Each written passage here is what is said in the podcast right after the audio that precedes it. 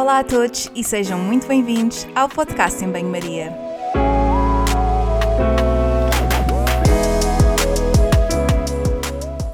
Muito obrigada por estares desse lado. Eu sou a Margarida e conto contigo ao longo dos próximos episódios. Já sabes que aqui a ciência e o bom senso são o prato principal, sempre acompanhados com uma generosa dose de sentido de humor. Por isso, fica desse lado nos próximos minutos para ouvir uma conversa sobre um tema que vou desde já apresentar.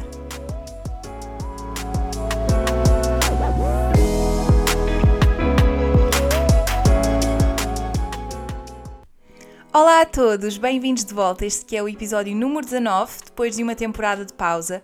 Muito obrigada pela vossa paciência e por estarem de novo desse lado para mais uma conversa. Antes de apresentar a minha convidada e o tema de hoje, quero muito agradecer à Catarina que me ajudou a dar uma nova imagem ao podcast. Vou deixar os detalhes todos nas notas do episódio. Não sei se repararam também, mas tenho uma nova música, eu quis dar um ar renovado ao podcast. Prometo que vêm mais episódios muito em breve e que não vão esperar tanto tempo para o próximo. Regressa então com uma convidada, Catarina Augusto. É nutricionista e depois de tirar a sua licenciatura em Coimbra, fez uma série de formações na área da nutrição desportiva. Trabalha atualmente com atletas da Academia MVP e também com atletas de crossfit e alterofilismo. A Catarina contou-me que descobriu recentemente que tem muito jeito para a culinária internacional, maravilha, não é? E além deste talento na cozinha, é também ela atleta. Pois é. Hoje vamos falar de um problema que é muito comum em tantas mulheres. Vamos falar de amenorreia hipotalâmica funcional. Se não sabem o que é que este nome comprido quer dizer, não há problema nenhum, até porque não me vou alongar muito mais e vou deixar a Catarina explicar, e muito bem, o que é e como é que a nutrição pode fazer toda a diferença nesta questão. Alô, Catarina! Olha, antes de mais, muito obrigada por teres aceitado o convite de falar aqui deste tema, que acho que é super importante. Eu já tinha abordado esta questão num, em outros episódios, mas assim muito de forma muito breve. Eu acho que é muito, muito importante nós aprofundarmos um bocadinho mais. Um, e em primeiro lugar, a minha primeira pergunta era precisamente uh, o que é que é isto da menorreia e que vários tipos é que existem, uh, e depois se quiseres falar especificamente uh, da menorreia hipotalâmica funcional, que é o tema deste, deste episódio, um, acho que era bom, um bom ponto de partida. Olá Margarida, antes de mais também obrigada, está a ser um prazer falar contigo. Um, sobre aqui a amenorreia, sem dúvida que é um tema emergente, porque um, considero que muitas das vezes uh, é desvalorizada. E quando, quando, quando as mulheres se apercebem desta situação, uh, têm noção da sua gravidade, mas também custa agir ou seja, existe aqui alguma inércia para conseguir modificar o que é necessário uh, para reverter a situação. Mas começando aqui pela amenorreia. A amenorreia pode ser primária ou secundária, ou seja, a amenorreia primária é quando existe a ausência do menarca aos 15 anos, ou seja, existe aqui um atraso da primeira menstruação. Existe também a amenorreia secundária, que é a ausência da, da menstruação após uh, a menarca. Esta amenorreia pode acontecer, ou melhor, pode ser diagnosticada quando existe a ausência desta menstruação superior a 3 meses ou uh, aquilo que eu estive também uh, a pesquisar um bocadinho mais relativamente uh, à amenorreia hipotalâmica funcional, é quando existe um ciclo menstrual persistentemente alterado, ou seja, superior a 45 dias. Ou seja, quando o ciclo menstrual está tão alterado que ele até existe de vez em quando, mas é, é, é completamente desregulado. E, portanto, isso é um sinal de alerta. Ou seja, até pode existir aqui de vez em quando uma menstruação, mas uh, é muito irregular. E nós, é, é engraçado que agora disseste, tem, tem sido um gosto falar contigo, porque nós já estávamos a falar disto antes de estar a gravar, tivemos aqui todo, toda uma conversa acerca disto e, e muito mais, um, e que de facto é um problema preocupante. E, na verdade, eh, portanto, nós falámos da questão da, da, primária e da secundária, que é obviamente aquilo que vamos, que vamos falar. O que é que causa a, a amenorreia hipotalâmica funcional? O que é que, o que, é que está na base uh, desta, deste problema? Sim, uh, esta, este tipo de amenorreia é uma disfunção do sistema nervoso central disfuncional porque uh, existe uma causa comportamental uh, e, portanto, é, é, essa a principal área de atuação, ou seja, esta questão de ser funcional, ser, ser possível reverter através do comportamento. Um, o que é que acontece? Existe aqui uma disrupção, digamos assim, do eixo hipotálamo, hipófise gónadas, que vai fazer com que exista alteração uh, na, na, produção e secreção de algumas hormonas, nomeadamente existe uma redução da, da LH e da FSH, que vai fazer com que, uh, em termos de oscilações também de estrogênio e progesterona, que são as hormonas que são hormonas sexuais e que, estão, uh, que influenciam o ciclo menstrual, vão fazer com que existam alterações na, nestas hormonas que vão fazer, consequentemente, com que não exista o espaçamento do endométrio e, consequentemente, a chamada menstruação. E, portanto, quando existem estas oscilações uh, hormonais, que podem ter várias causas, como vamos falar a seguir, uh, não existe a menstruação. Ok. E quando tu dizes que isso é um problema comportamental, uh, porque obviamente é um comportamento que influencia esta parte endócrina, uh, estamos a falar de que comportamentos, de que, que, que, questões é que nós estamos a falar quando, quando dizemos isto? Uh, as principais causas centram-se na baixa disponibilidade energética, ou seja, na questão nutricional, em que as mulheres não têm uma ingestão adequada, acabam por estar sempre, em, não é sempre, mas estão num déficit energético ou prolongado ou muito severo, e ou. Um, depois temos aqui a questão do exercício físico, o impacto do gasto energético associado ao exercício físico e também o stress físico, ou seja, uh, desportos com uma intensidade muito elevada ou um volume de treino muito elevado, que acaba por, por desenvolver este stress. Um, e, por último, mas não menos importante, porque este também é um ponto gatilho, é o stress emocional o stress, ou seja, todos os fatores de ansiedade também provocam alterações relativamente ao cortisol, que vão também influenciar posteriormente um, este, este, este, eixo, uh, que vai fazer com que também, consequentemente, altere depois as hormonas sexuais. Ou seja, isto é todo um ciclo. Portanto, há várias causas, às vezes existe uma, se calhar com mais.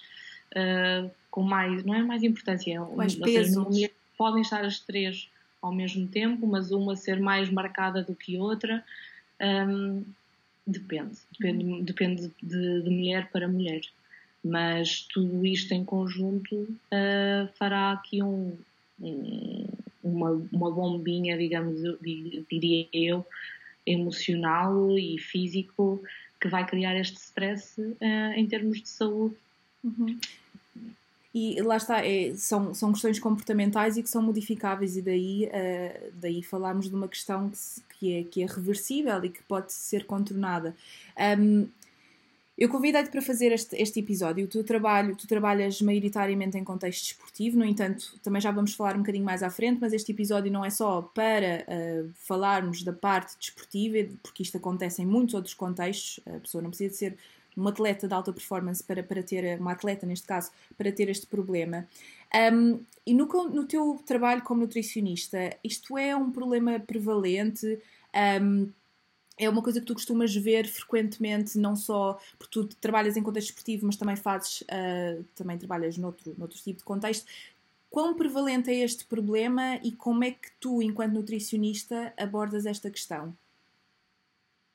Um, relativamente aqui à hemorreia, eu acho que há aqui uma questão que eu acho importante também ser falada, é se as mulheres estão ou não a tomar um contraceptivo oral, porque o contraceptivo oral muitas vezes acaba por mascarar esta situação. Mas, sendo atletas ou sendo simplesmente mulheres que queiram emagrecer, uh, e eu aqui, se calhar, punhar na grito, mulheres, na grito e sublinhado, mulheres que queiram emagrecer, uh, é algo relativamente comum. Aquilo que nós sabemos é que, aquilo que eu ouvi é que a anorreia hipotalâmica funcional é, faz a prevalência é 2% em mulheres e 30% uh, ah, em atletas. Uhum. Um, mas em contexto de consulta, eu diria que não é assim tão raro. Só que é um assunto tabu. As mulheres não falam disto. Não, e mesmo em consulta, normalmente falam porque é uma das primeiras perguntas que eu habitualmente faço, que é se existe algum, toma de alguma medicação ou contraceptivo oral, se uh, o ciclo menstrual é regular, é normal, um, se existem algumas alterações e normalmente isso é que depois vai dizer, ou seja, vai disputar esta conversa sobre a questão do, do ciclo menstrual. Atenção, algumas mulheres também já chegaram à consulta e, e procuraram a consulta exatamente porque isto aconteceu, ou seja, ficaram amenorreicas. Uhum. Mas hum, aquilo que me parece é que, como eu comecei o podcast a dizer, há as pessoas que desvalorizam, ou seja, não acham que a amenorreia seja tão perigosa quanto aquilo que efetivamente é. Uh, e depois há aquelas que, sim, percebem a sua importância, ou seja, percebem que é um sinal de alerta muito, muito grande e que já estão em consulta e que já percebem que têm que alterar, mas que tem que ser step by step, tem que ser passinho a passinho, tem que ser pequenas conquistas, porque lá está esta questão das alterações comportamentais, nomeadamente uh, aumentar a ingestão energética, é uma grande, uma grande luta. Uh, e também às vezes passa pela diminuição do volume de treino. E claro. isso também é uma, uma luta. Portanto, temos aqui, já para não falar, algumas lutas que ainda não dependem só de nós, que é a questão psicológica, todo o stress. Portanto, isto é aqui um assunto que aparece muitas vezes em consulta, mesmo que não seja sempre, sempre dito de forma clara, digamos assim. E eu acho que também, não sei se tu concordas com isto, mas um, se por um lado uh, o facto das mulheres tomarem uma, uma pílula, portanto um contraceptivo oral, eventualmente acaba por mascarar uh, e, e, não, não tornar tão claro este problema, mas também a questão prática, e acho que é muito importante tu, enquanto mulher, uh, estás a falar disto, e somos as duas mulheres e falarmos deste assunto, a questão de muito prática de que é pensar, olha, não tenho a menstruação, que, que bom, não é? Porque nós mulheres Sim. sabemos o quão chato é às vezes aquela altura do mês e tu, tudo aquilo, tudo o que implica. Uh, mas que é um, uma, um, um sinal uh, orgânico e é uma coisa que é que é natural na saúde da mulher ter o período, é, natural, é, é uma coisa que, que, que, é necessária, não é? Um... E porque, lá está, eh, não ter o período durante os nossos 20 ou, ou vá 30, não, mas vá 20, é porreiro.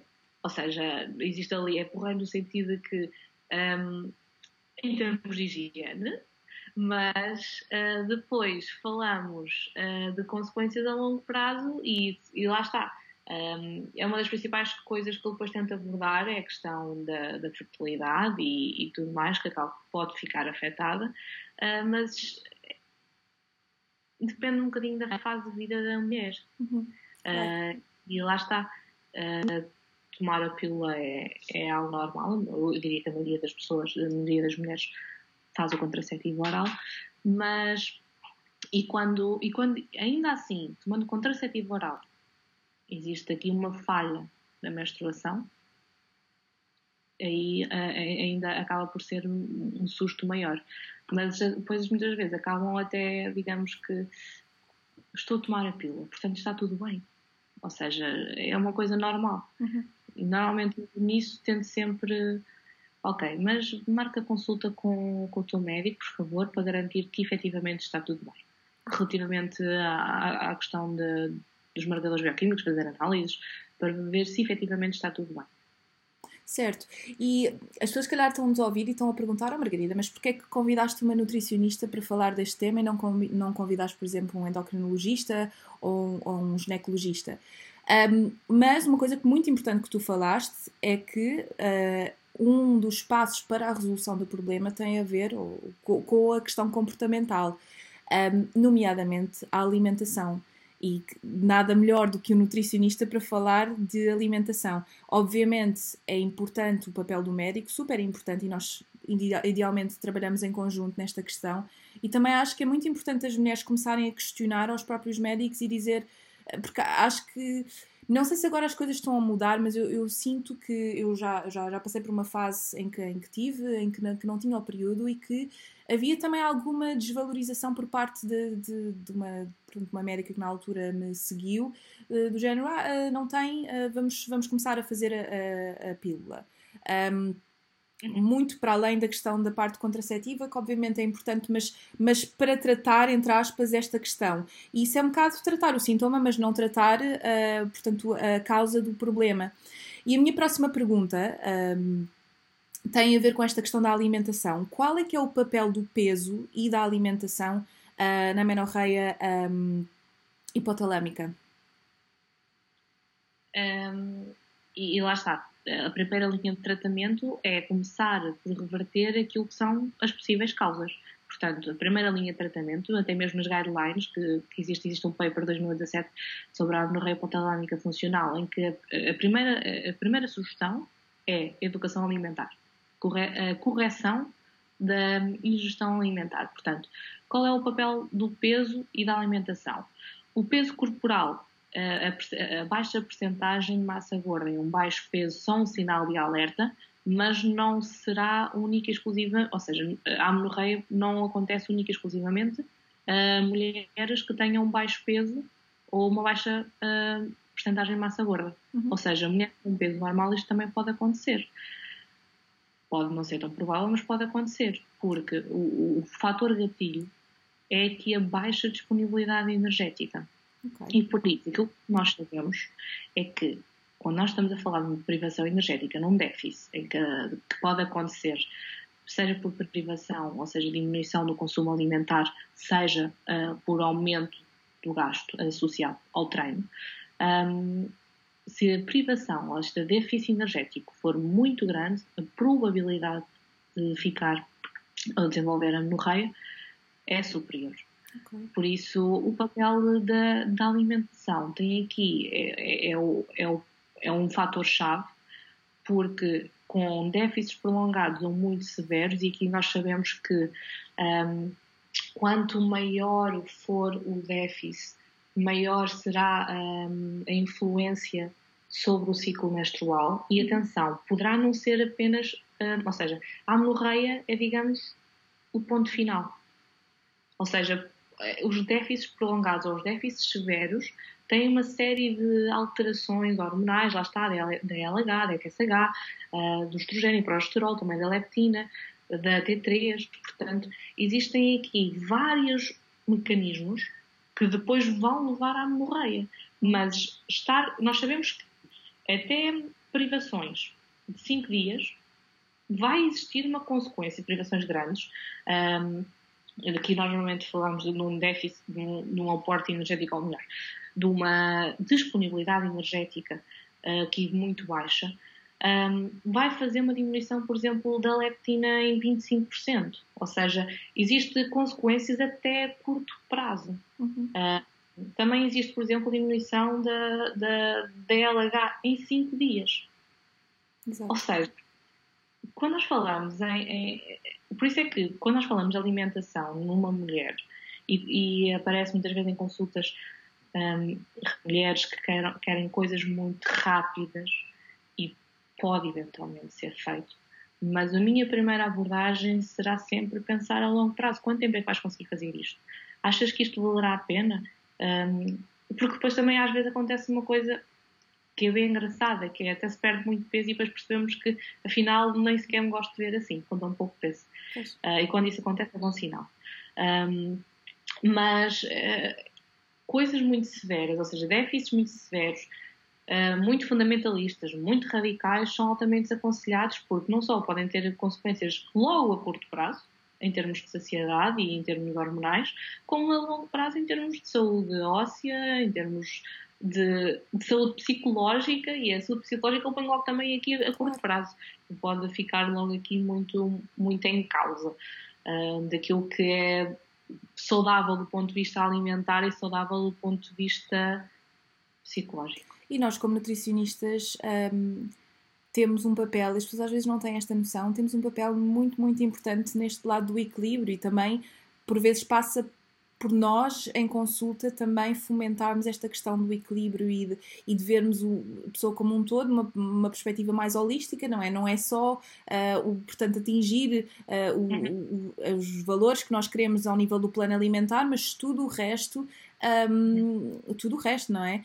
E eh, de facto teres falado nisto faz-me lembrar também e faz-me pensar que muitas vezes, e muitas pessoas que acabam por, ou podem estar a questionar, então, mas Uh, se eu vou à consulta de nutrição e quero perder peso, significa que eu tenho de ter um, estar em, portanto, em déficit calórico.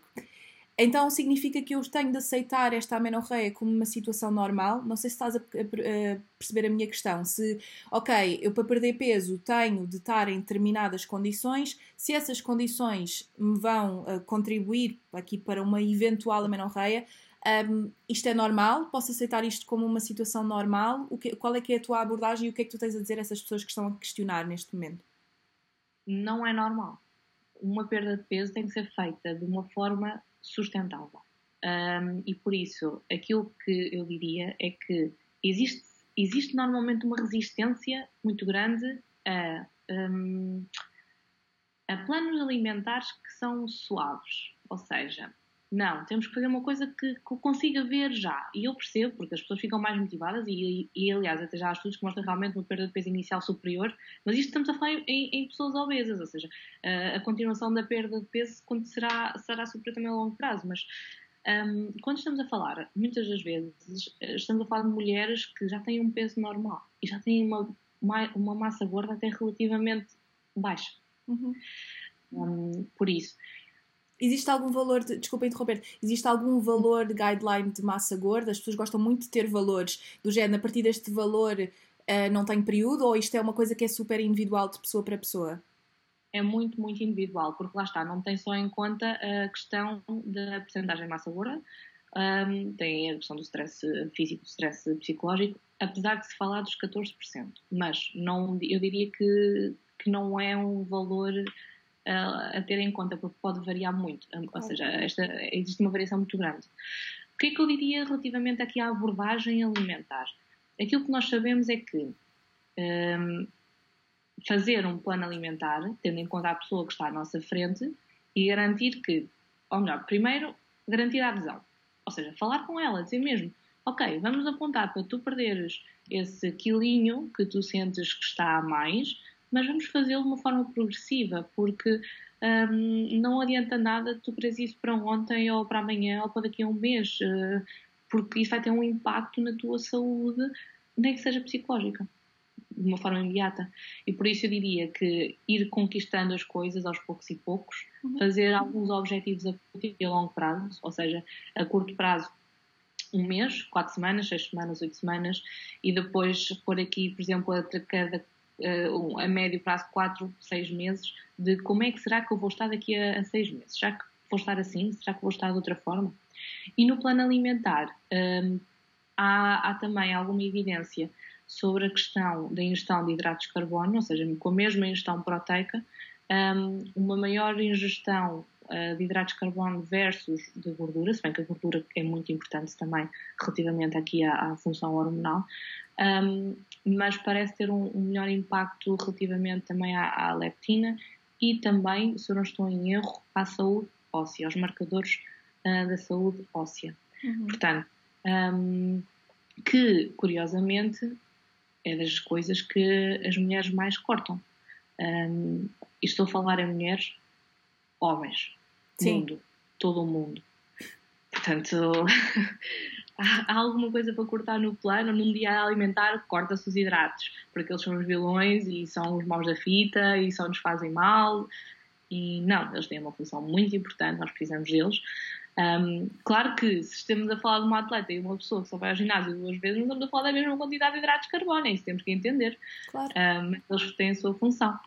E, e, e fazer este ou seja, uma pessoa que queira perder massa gorda sem conduzir aqui à, à menorreia é fazer um plano alimentar sustentável, sem déficits uh, severos. E quando falamos de severos, uh, creio que seja aqui a partir das 500 quilocalorias, uh, ou seja, aquele estudo que falou sobre a pulsatilidade da LH falou entre 500 e 800 calorias, ou seja, quanto maior era o déficit dos 800, maior eram aqui as oscilações depois relativamente às hormonas. Uhum. Uh, e, portanto, fazer coisas mais suaves, mais sustentadas e, acima de tudo, aquilo que eu considero mesmo muito importante é o acompanhamento. Nós não conseguimos fazer tudo numa primeira consulta. E hum, eu acho que algumas pessoas acham que sim. Chegam, que... têm um plano, então agora vai embora, não volte. Não é nada assim, até, implica uma, uma continuidade, sem dúvida. E implica paciência também. Acho que lá está, e é aquilo que estavas a dizer, as pessoas querem um resultado rápido, Um, e que às vezes estes resultados rápidos são inimigos daquilo que é a saúde no geral, não é? Que, nós não somos só nós não somos só um peso, não somos só um corpo. E eu, eu acredito que tu, quanto mulher e, e também eu como mulher, acabamos por, por ver outras mulheres em consulta em que temos de trabalhar também esta questão da, da, daquilo que é a imagem corporal e daquilo que quais é que são as motivações para, que as pessoas têm para perder esse peso, porque às vezes querem perder e atingir determinado valor que não é sustentável para a estrutura que a pessoa tem e para, e para o estilo de vida que, que, que a pessoa faz. Olha, e falaste também na questão do treino. Um, muito importante também, qual é que é aqui o papel do treino? Porque tu mencionaste várias vezes fazer um ajuste daquilo que é o treino. Uh, o, que é que, o que é que é feito neste sentido? Uh, quando, quando o problema já está, portanto, já, já está presente, há uma tem de ser feita uma redução do treino ou é, é pura, puramente, exclusivamente a alimentação? Como é que é feita a gestão? Olha, eu aqui uh, saliento a importância da equipa multidisciplinar quando estamos a falar, por exemplo, em equipas. Uhum. Ou seja, uh, em contexto de clubes, por exemplo.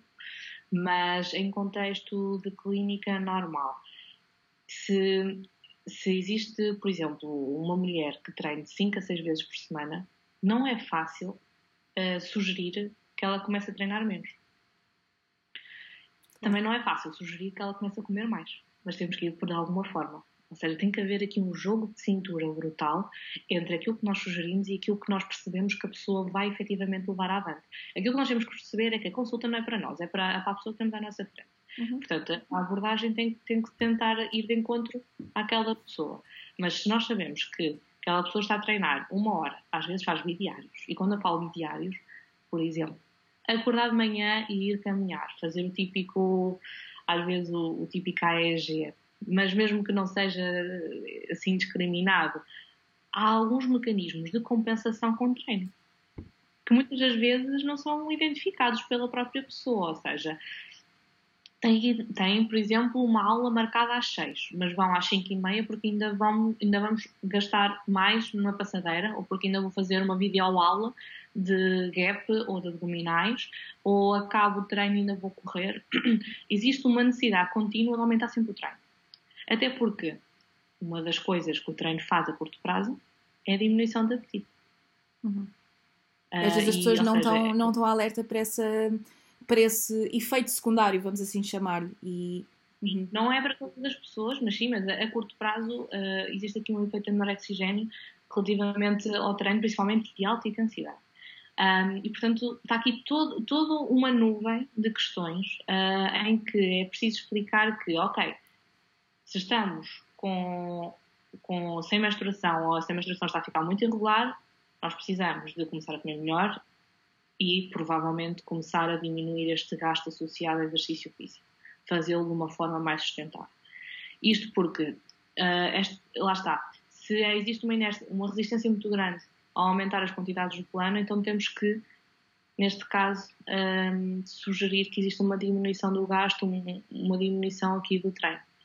Um, e até porque, passando aqui até para, para, a questão psicológica, muitas das mulheres e adolescentes um, diagnosticadas com amenorreia hipotalâmica funcional um, têm uma grande incidência de, de depressão e também de, de controlo, uh, de, de, de, procurar o perfeccionismo Uh, e por isso o controle do treino é uma coisa que se gosta, o controle da ingestão alimentar é uma coisa que também parece estar muito associada. Uh, o controle em si, não é? Isto, isto, e, e, e, o controle está muito na base de, das doenças do comportamento alimentar, e que também já vamos pegar um bocadinho nesse lado, um, que é, obviamente, uma das causas, também está na, na gênese deste problema. Mas tu falaste aqui agora uh, também que às vezes é um jogo de cintura e que somos nós profissionais de saúde a tentar um bocado gerir. E às vezes é um bocado, não sei se sentes isso, mas é estamos a remar em, em, em, em portanto, direções opostas porque nós estamos a querer sensibilizar a, a, portanto, a pessoa para o problema. E a pessoa parece que às vezes sem, sem querer, porque muitas vezes há questões uh, mais uh, subconscientes e associadas também a esta parte psicológica e do controle e que, e que acabam por interferir nesta gestão. Mas acho que era importante falarmos uh, das consequências que este problema tem na saúde da mulher. Quais é que são as consequências a curto, quais é que são as consequências a longo prazo? Tu falaste na questão da, da infertilidade e obviamente que isto não é para assustar nem nada, mas também sensibilizarmos para para o facto de existe um motivo para nós, profissionais de saúde, sensibilizarmos para a resolução desta questão. Quais é que são as consequências? Sim, eu quando falei da questão da, da infertilidade é porque existe aqui uma anovulação, ou seja, não existe ovulação. Portanto, um, imaginemos que uh, estamos, ou seja, estamos neste momento amenorreicas e que queremos uh, engravidar. Imagina, quero engravidar agora, mas não estou com a menstruação provavelmente não vai ser possível um, nos próximos meses e será uma conquista até conseguirmos chegar já com, com, a um ponto em que o nosso ciclo menstrual já retomou todas as funções uhum. normais. Ou seja, não é fácil fazer um, um não é, não é, fácil prever quando é que as funções ficam completamente restauradas, porque lá está, existe muito aqui desta questão individual, mas uh, desde a atrofia de endométrio, uh, a questão da, da não ovulação, e depois lá está, a questão da fertilidade acaba por ficar em causa. Depois, a questão também da saúde óssea, em que existe uma redução da densidade mineral, mineral óssea, e isso é uma das consequências vistas, ou melhor, mensuráveis, um, logo a relativamente curto prazo, aos seis meses, ou seja, uh, aos seis meses já parece existir aqui algumas indicações disto. O aumento do risco de fraturas, fraturas de stress. Uhum. E as fraturas stress, quando nós estamos a falar em atletas, é comum. Um, e é um, um, grande sinal de alerta. Um, depois também uh, fala-se também uma, alguma, alguma questão da saúde cardiovascular com, com terosclerose e depois, acima de tudo, a saúde psicológica, porque este, este impacto que a alimentação tem uh, e que a hemorreia tem, uh, enquanto mulher, porque, vá, para algumas pessoas pode não ser importante, para outras é muito importante, porque sonham ser mães, porque é uma coisa de mulher. E, uh, e é a nossa essência, Catarina. Causa é. muita ansiedade e, e também, por exemplo, existe ali, até pode ser depois também perda do líbido, depressão associada. Portanto, isto é tanta coisa que uh, pode ser vista de uma forma individual, pode ser vista, ou seja, isto é uma, lá está, é uma, uma, uma bomba emocional que, que estamos a gerir. Um, portanto, estas, todas estas consequências, seja a curto, seja a longo prazo, têm um impacto brutal na saúde da mulher, reprodutiva, óssea, psicológica, por aí adiante. E, e lá está aquilo que eu estava a dizer, eu acho que é, é, a, nossa, portanto, é a nossa natureza. Ter, ter a menstruação é absolutamente natural na mulher, quer dizer, não, nós temos de ter a menstruação, faz parte daquilo que é o nosso funcionamento orgânico.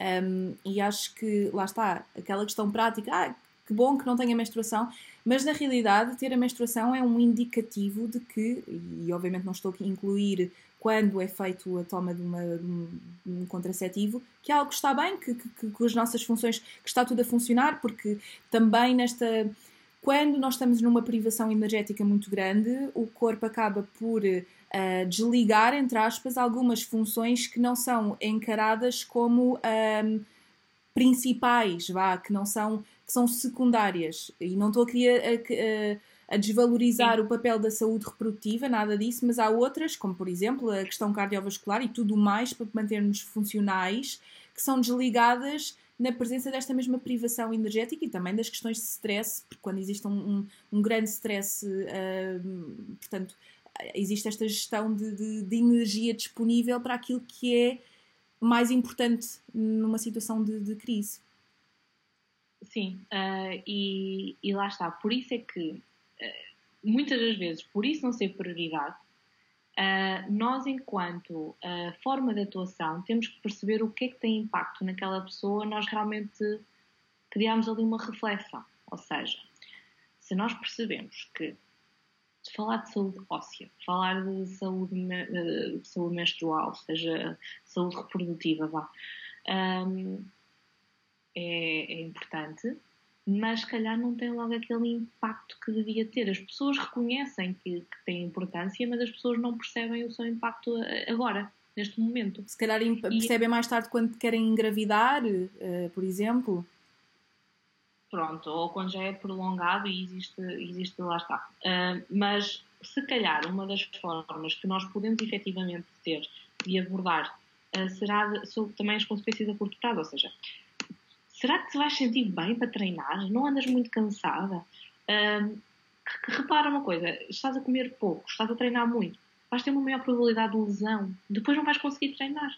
Ou então, uh, olha, tu, mas tu gostas tanto de treinar, já pensaste que se estás constantemente a comer pouco, tu não vais conseguir ganhar tanta massa muscular, uh, não vais conseguir responder tão positivamente ao treino, não vais conseguir recuperar, não vais ter a mesma força.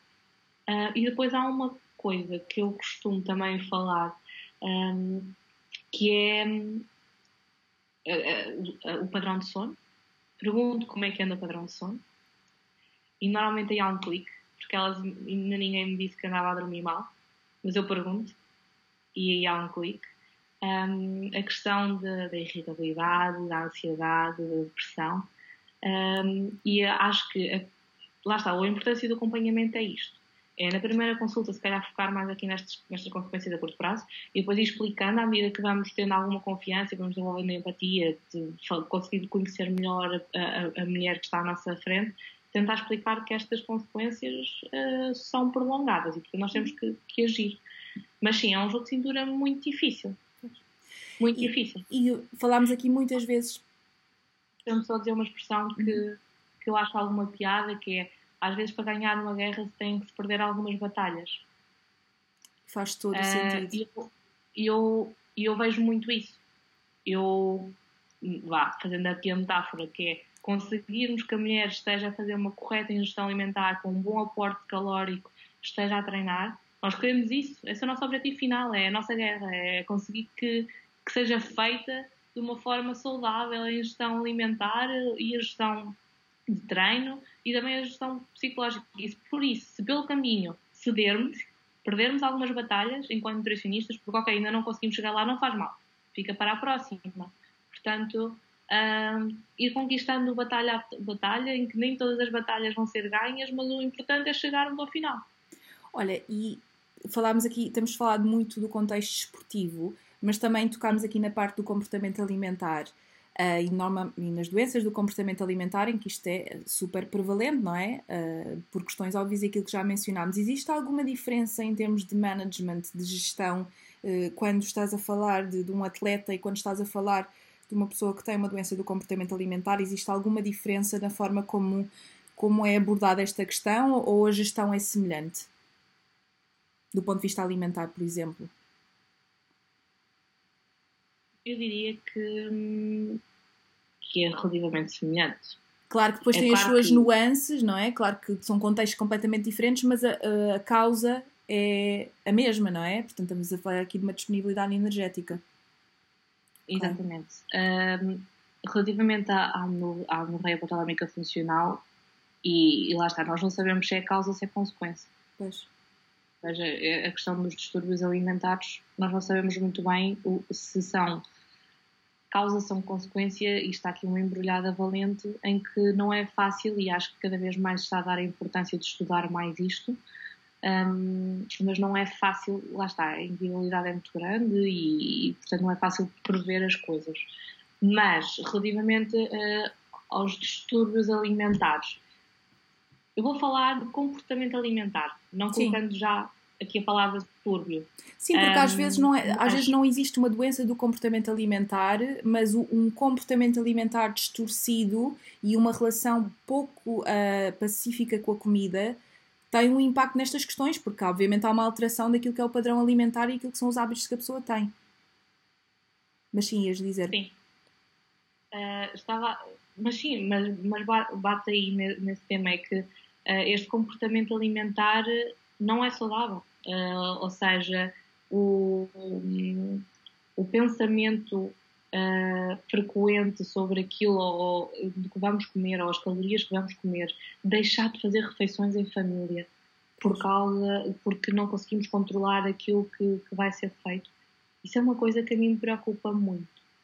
Um, que é quando alguém me diz que no almoço de família leva a sua refeição, para mim é um ponto muito, muito, muito tenho de trabalhar muito bem. Uhum. Um, porque isso não é, isso não é saudável. Uh, ser fundamentalista com a alimentação saudável é deixar de ser saudável e, portanto, não é por comer eh, uma coisa mais calórica neste dia ou no outro dia, esta hora ou aquela hora, que, que as coisas não vão correr bem. Um, e também remete muito para. Desculpa. Remete muito para a questão da, da ortorexia nervosa também, que é quando a, a alimentação saudável deixa de ser um fator saudável uh, na vida das pessoas, quando, quando, é, quando é visto de uma forma de extremista. Nós falámos aqui desde o início um, desta questão reversível e eu acho que também é importante focarmos na, na parte positiva e que é uma coisa com, com, com, resolução. Já falámos da parte da gestão do treino e da alimentação, obviamente isto uh, depende muito pessoa para pessoa e, e, as alterações a ser feitas têm a ver com aquilo que a pessoa tá, já faz. Uh, existe mais algum tipo de evidência no que diz respeito à suplementação? Existe alguma medicação que é feita uh, sem ser, por exemplo, a, a pílula contraceptiva para tratar esta questão? Tu tens algum conhecimento disso? Uh, relativamente à medicação, uh, aquilo que eu, que eu fui pesquisar, lá está nestas guidelines da Anorreia, uh, foi que os contraceptivos orais, um, se tomados, devem ser de baixa dosagem, mas Uh, muitas das vezes não são recomendados pela questão de mascarar. Claro. Uh, as recomendações passam por primeiro ter realmente a primeira linha de atuação é, é a abordagem nutricional, psicológica e de treino em 4, 6 meses. Se em 4, 6 meses a amenorreia persistir, então aí tentar passar para, para um tratamento de, de fármaco. Um, em que das sugestões que eu, que eu li, e isso eu não sabia, por acaso fui mesmo pesquisar, é que é sugerido existir uh, a utilização do estradiol transdérmico e depois a progestina oral. Ou seja, uh, existir aqui uma linha de atuação diferente de contraceptivo oral, uh, apenas para induzir a menstruação.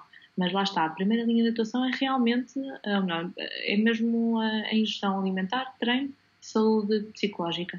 Se aos 4, 6 meses isto persistir, então tentar aqui através do estradiol transdérmico e a prostina e depois um, a questão dos contraceptivos de baixa dosagem. Mas lá está, isto também foge aqui um bocadinho de uma creio que claro. seja. Sim, isto é só para. O médico acaba por, por, fazer esta gestão como deve ser. Claro que sim. Um, mas é importante, mas... lá está, é também. Eh, e nós falámos desde o início a importância, o nutricionista é muito importante neste papel, mas é ainda mais importante haver aqui um, um, um uma equipa multidisciplinar e podemos uh, trabalhar todos nesse sentido e obviamente que o nutricionista só não vai quer dizer, o médico é muito importante nesta, nesta questão. Um, só por acaso não, não, não tinha planeado fazer esta pergunta, mas não sei se, se tens conhecimento. Um, portanto, quando existe, quando existe a, um, quando a pessoa já está a tomar uma pílula contraceptiva, obviamente vai ter menstruação, às vezes não tem, mas, mas quando tem, existe algum uh, parâmetro bioquímico ou alguma forma de diagnóstico de que algo não está bem? provavelmente a partir de umas análises, Sim. é algo comum. Sim, sim, eu, eu ouvi isso e basicamente são as basicamente é a quantidade de LH, FSH. Uhum. Eu não sei dizer exatamente quais sim. são as quantidades uh, que estão em, em, que são os catovos para sim. o diagnóstico, mas depois também há o estradiol, um, a progesterona e portanto existe aqui uma série de parâmetros que acabam por ter em conta que lá está, normalmente estão muito baixos uh, e que depois farão esse diagnóstico. Eu estou a dizer isto mais porque é importante as pessoas que nos estão a ouvir também terem noção de que um, na presença de um problema existem outras formas também de identificarmos ou de termos aqui ideia se algo está uh, não está tão bem. Olha, estamos mesmo a chegar ao fim. Eu acho que esta conversa está a ser, pelo menos eu, eu penso que está a ser útil, espero eu, para as pessoas que nos estão a ouvir. Uh, e nós não nos queremos esquecer, somos duas mulheres, mas não nos queremos esquecer dos homens, porque, claro que nós mulheres temos esta, esta, esta questão que é o sintoma, não é? Nós podemos verificar e fazer esta monitorização através da, da portanto, da presença ou não da menstruação. mas os homens também têm consequências uh, de, uma, de uma baixa disponibilidade energética e todas as questões que nós falámos até aqui. Existe alguma forma de nós como é que isto é feito nos homens de uma forma muito, uh, assim, muito sucinta, não é? Porque se calhar daria outro, outro episódio, não sei, digo eu. Uh, mas como é que esta gestão é feita no caso dos homens? Porque não é menos importante, não é? Isto acaba por acontecer nos homens de, outra, de, outras, de outras formas. Sim, esta questão da disponibilidade energética é, é, é muito falada uh, nas mulheres e lá está porque a menstruação também acaba por ser de, dos, primeiros, dos primeiros fatores uh, a ter em conta ou que aparecem como sinais de alerta, mas não quer dizer que nos homens não aconteça. Eu, aquilo que estive também a pesquisar um bocadinho mais sobre a, a REDS nos homens é que efetivamente a prevalência também existe, principalmente em desportos de endurance, ciclistas, um, atletas de longa duração, lá está, e também uh, em desportos de combate, por causa das reduções muito rápidas de peso corporal. Um, estes making weight. Por isso, isto pode acontecer também nos homens, ou seja, esta deprivação energética ou este déficit energético acentuado que eh, poderá estar marcado, lá está, nos desportos de endurance por, por um, uma demanda energética muito grande, lá está, períodos muito longos com um gasto calórico muito grande, um, em que depois irá resultar numa diminuição da, da testosterona, e também uma redução da hormona luteinizante, LH. Por isso, isto nos homens também acontece e, portanto, estas consequências e a questão da densidade mineral óssea uh, ficar prejudicada, ficar diminuída devido ao turnover proteico, um, ehm, vai fazer com que também seja um motivo de preocupação uh, nos homens. Eu creio que uh, este assunto vai ficar mais. Um, ehm, vai ficar vai sendo cada vez mais importante falar disto, ou seja, não só nas mulheres, mas também nos homens. Os homens acho que é uma coisa mais, mais recente, um, mas, mas sim, parece-me que é, um, é, é, importante e estes desportos, por exemplo, enquanto nas mulheres nós falamos também muito de esportes de performance estética, ou seja, em que o peso tem uma coisa muito importante, ou seja, a ginástica, uh, o atletismo, um, tudo aquilo que tem a ver com, com o peso corporal que possa influenciar a performance nos homens, também estamos a falar não só destes making weights, mas lá está de desportos cuja, uh, cujo gasto energético é muito grande e que depois não conseguem chegar ao porte que, que deveria ser. Uhum. Ou que deveria ser. Olha, última pergunta, porque tenho a certeza que muita gente que nos está a ouvir está a pensar nisto e que se calhar, não sei até que ponto vais ter uma resposta exata, mas quanto tempo, eu acho que já desta resposta ao longo da conversa, não é? Eu, eu lembro-me disto, mas quanto tempo é que demora até haver esta reversão uh, portanto, do problema, esta, esta, esta, resolução, vamos assim chamar? Quanto tempo é que demora? Porque há muitas mulheres que se calhar estão a pensar: olha, o meu peso, o meu peso está estável. Uh, eu continuo a comer exatamente as mesmas coisas e consigo manter o meu peso, estou bem, mas ainda não tenho o período quanto tempo é que isto demora e, e só para dar aqui alguma um, uma palavra também de esperança e também de, de, de dizer que, que, às vezes isto não é igual para toda a gente. Não é, não é. Uh, portanto, eu estar aqui a apontar para seis meses, três meses, quatro meses, depende de muitos fatores, lá está. Porque pessoas demoram anos, não é? Sim, anos. Às vezes pode ser anos. E é aí que, que entram as consequências a longo prazo, mas, mas assim que existe a falta da primeira menstruação, é ficar alerta. Que isso não é normal. Portanto, se no segundo mês continuar a não existir, ok, temos que agir. Porque, ok, pode acontecer uma vez, mas começar a ser frequente, alguma coisa não está bem. Uh, temos que agir, temos que, que eliminar alguns fatores um, que pode ser, por exemplo, a questão do, da ingestão alimentar, pode ser a questão da, do, do, exercício físico, pode ser a questão de stress. Posso-te dizer que, um, e, e, e, terminando aqui o, o, podcast com uma questão mais pessoal, mas acho que pode trazer aqui algum valor, eu própria já tive momentos associados à competição em que, em que não menstruei porque calhou numa competição. Portanto, o stress, também o stress físico. Uh, o stress emocional é gigante.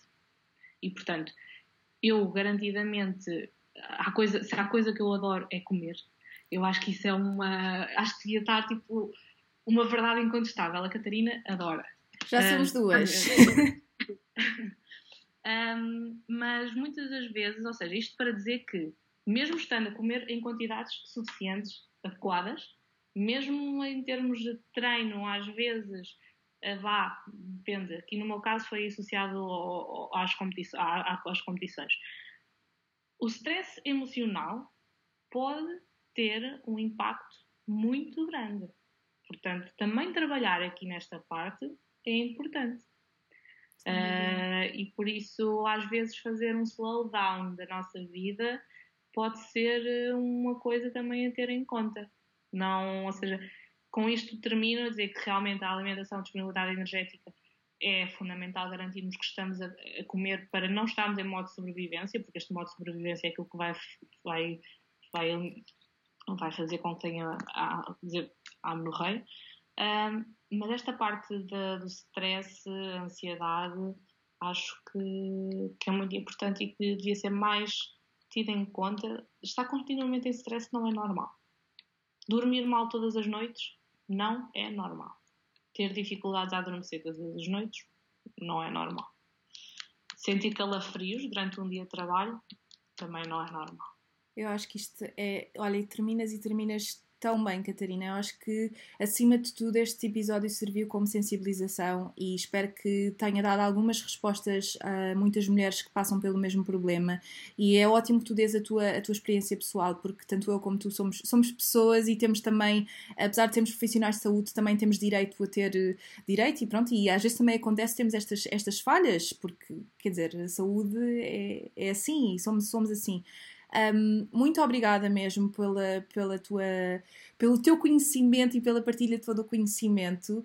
Uh, espero que aí em casa também tenham gostado uh, e se gostarem, partilhem e deixem os vossos comentários, a vossa classificação na, nas aplicações que vocês usam e até aos próximos episódios. Obrigada!